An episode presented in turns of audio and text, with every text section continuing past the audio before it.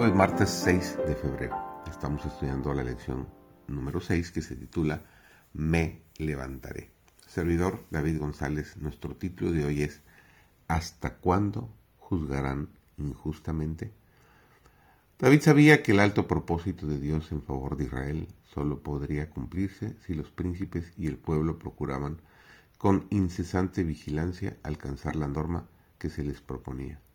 Sabía que para desempeñar el cometido con el cual Dios se había complacido en honrar a su hijo Salomón, era necesario que el joven gobernante no fuese simplemente un guerrero, un estadista y un soberano, sino un hombre fuerte y bueno, que enseñase la justicia y fuese ejemplo de fidelidad.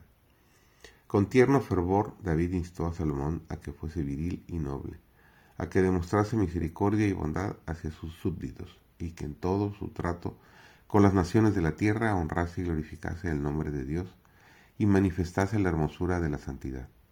Las muchas incidencias penosas y notables por las cuales David había pasado durante su vida le habían enseñado el valor de las virtudes más nobles y le indujeron a declarar a Salomón, mientras moribundo, le transmitía su exhortación final.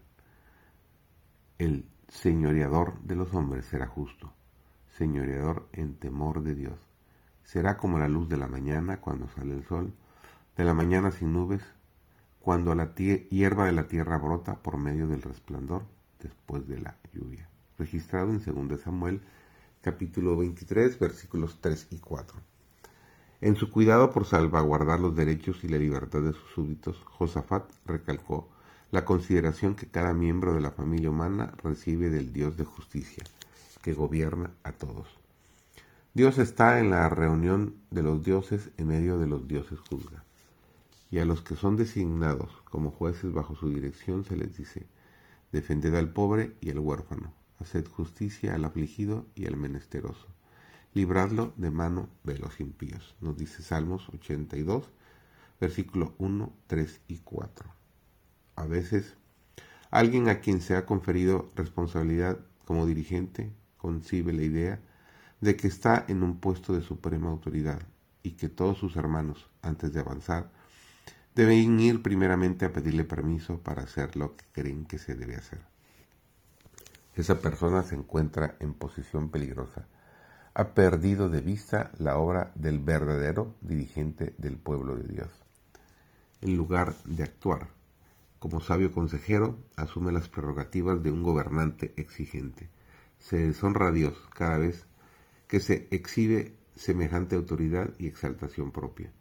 Nadie que confíe en su propia fuerza ha de erigirse jamás en mente y juicio de alguien a quien Dios está usando en su obra. Nadie debe trazar pautas y reglamentos humanos para gobernar arbitrariamente a sus colaboradores que tienen una experiencia viva en la verdad. Dios invita a los que han ejercido indebida autoridad que aparten de sus obreros su mano dominadora. Trate toda persona a quien ha sido confiada sagradas responsabilidades de comprender su deber individual ante Dios y cumplirlo con humildad y fidelidad. Nadie se considere un amo que puede ejercer su poder dominante sobre sus hermanos.